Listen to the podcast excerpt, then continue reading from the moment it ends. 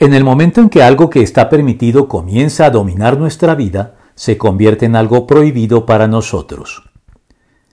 La defensa de la libertad de examen y de conciencia fue uno de los baluartes que impulsó la Reforma Protestante, enfocada especialmente en la defensa del libre acceso de todos los creyentes a la Biblia en su propio idioma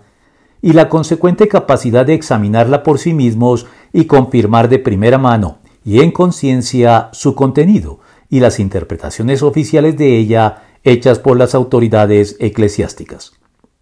Sin embargo, la libertad de examen y de conciencia cobija también todas las acciones que no están expresamente prohibidas, ordenadas ni reglamentadas en las escrituras, regidas entonces, entre otros, por los siguientes criterios. Todo me está permitido, pero no todo es para mi bien. Todo me está permitido, pero no dejaré que nada me domine. Primera de Corintios 6:12.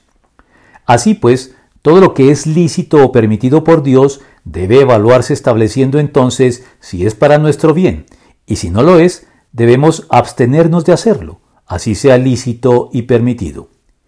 Y uno de los indicadores más claros de que algo no está obrando para nuestro bien es que comience a ejercer un dominio compulsivo sobre nuestras vidas, como el que caracteriza las dinámicas adictivas de todo tipo,